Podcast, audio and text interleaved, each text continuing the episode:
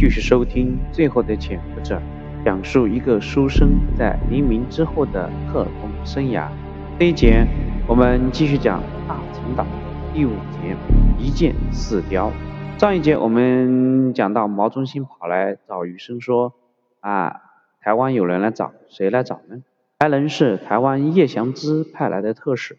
此人一见到余生，就先掏出一封信，双手给余生。烽火连天月，家书抵万金。长官先看一下家信，回头我再向余长官转告叶主任的话。”余生谢过特使，来不及回办公室，就马上拆开信。家信当然是徐璐写成。他在信中说自己和杨洋过得挺好，为了照顾杨洋，他已经不怎么上台了。他的师姐顾正秋仍然在唱，而任选群因为得罪了蒋总统，已经和吴国桢双双辞职。在任选群人生困难的时候，顾正秋毅然嫁给他，这让徐璐感动不已。此外，叶祥之对母子很是照顾，因为徐璐不再上台。叶祥之特意介绍他去戏剧学校任教，小杨洋也进入戏剧学校学唱京剧，他非常喜欢学这个。两现在在家都是开始对词对戏了。看了来信，余生紧锁的眉头舒展开一些。徐璐还贴心的随家信寄来了一张母子二人的合影，弥补了上次紧急出发没来得及给他的遗憾。余生把家信锁进抽屉。然后照片放在那个贴身的口袋，想了一想，还是觉得不妥，把照片拿了出来，找了一张牛皮纸，将照片严严实实包裹好，再放进贴身口袋。余生看完家信，招使特使过来给自己介绍任务。特使让余生支开左右人，单独向余生转告了叶祥之的口信。这是一个极其特殊的任务。最近。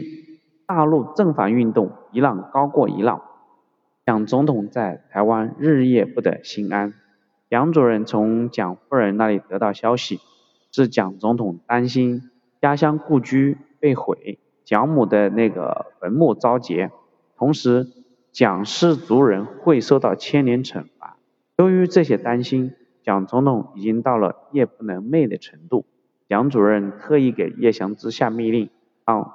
大城前线的余生派人潜入奉化西口蒋氏故居查看情况，最好能将故居现状拍成照片回报。此令不通电报或者是信件下发，只能专人口头转告。这个特殊的任务让余生的眉头瞬间舒展开来，一个完整的大胆的计划在他的脑子里迅速形成。他思考片刻，回复特使。这个任务我必能完成，请叶主任放心。但是我需要叶主任请示蒋主任给我配合。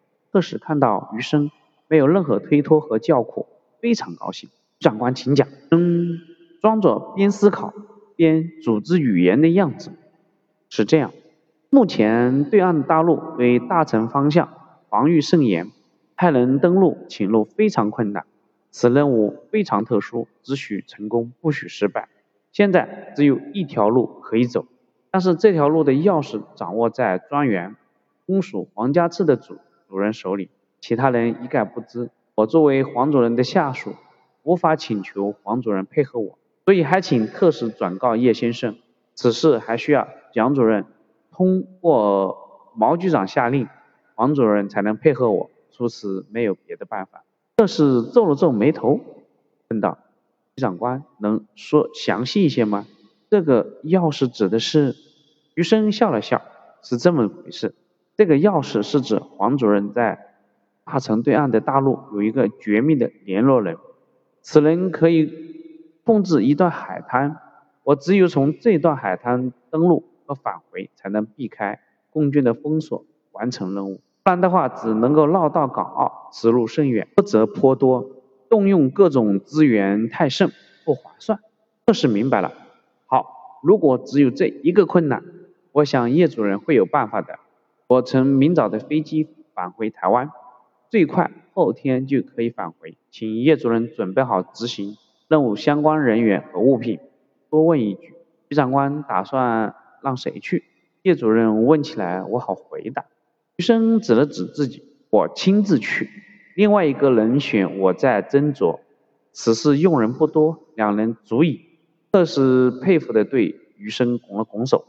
余长官，不管怎么样，我个人佩服你的大智大勇，请放心，我必定如实转告叶主任，尽快为你解决困难。送走了特使，余生的心平静了下来。这就是他来大森岛一直想的大胆计划。他不放心双亲的处境，想亲自回去看一看，同时想方设法的为他们的后半生排除艰难。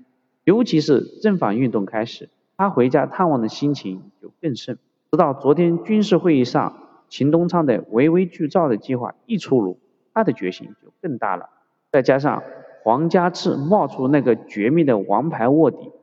余生已经决定找机会偷渡大过去，不光是看双亲，还要找机会将围魏救赵的计划和黄家赐的那个卧底情报送出去。正在苦苦思考，让自己这个公署专员兼政治部主任亲自偷渡的理由和借口。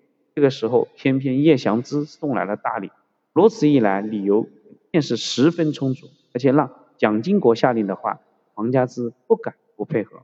这样，整个计划就是一箭四雕：探望双亲、拍摄蒋氏故居、传递军事情报和挖出黄家祠的卧底。目标已定，自己不能死等特使的回信，要做好一些准备。首先就是谁和自己去，可以选择的范围很小。余生简单的思考就敲定了陈林。首先，他熟悉对面的情况，二十八军曾经从浙江一路打到福建。而且他也熟悉解放军的一些做法和惯例，这样可以有效的避免一些不必要的纠缠和麻烦。但是隐患也有，陈林毕竟是经过解放军严格训练的保卫干部，之前在台湾和大稻城，他因为海峡隔绝，不得不为国军服务。现在一旦踏上解放区的土地，他会不会将自己当做他重新回解放军的投名状？也不是没有这个可能。虽然自己也算是地下党的一员，可是知道自己身份的人寥寥无几，还都在北京，在这国共对峙的前线，自己会不会被捕之后立即镇压？余生决定这个事情确定下来之后啊，单独再找陈林谈一谈人选之外，还有就是路线问题。余生找来浙江东部地处，将大陈岛、余姚、溪口。一一标出，他判断黄家祠的卧底可能提供的突破口应该离阿森岛不远，太远了没有意义。那么从这个海滩登陆以后，直接北走当然是最近，不到两百公里就能到达溪口和余姚。但此路线全是前线，驻军很多盘查，不是很理想。他最好的方法就是登陆以后直接向西到达金华，然后从金华一路向北到杭州、绍兴。不仅再往东走，先到达自己老家余姚四门镇，然后再从余姚往南直达溪口，完成拍摄任务。当然，如果自己能够顺利和解放军接头，那回来就可以从溪口直奔台州返回大城。对自己肯定要回来，不光是为了继续潜伏，还有徐璐和孩子，还有那么多至死未尽的事业。如果无法顺利接头，这原路返回绕一大圈。再回台州，剩下的就是手续问题。自己之前特意留下顾楚婷和不失效的证件，就是为了这个计划准备。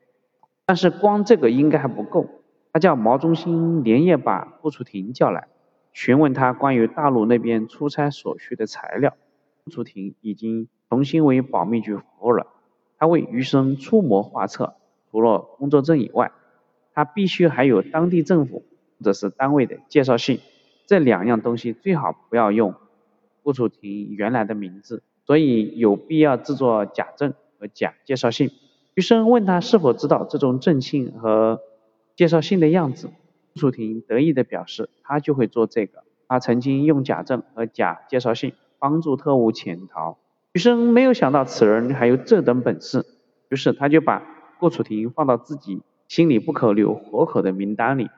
余生让顾楚婷抓紧时间制作两本新的工作证和介绍信，目标城市就是杭州和宁波。顾楚婷马上答应下来，允诺明天晚上就可以做出来。现在万事俱备，只欠叶祥之的回复了。好，这一节我们就讲到这里，谢谢你的收听。余生是如何计划的？叶祥之带来了什么样的回复？请接着收听。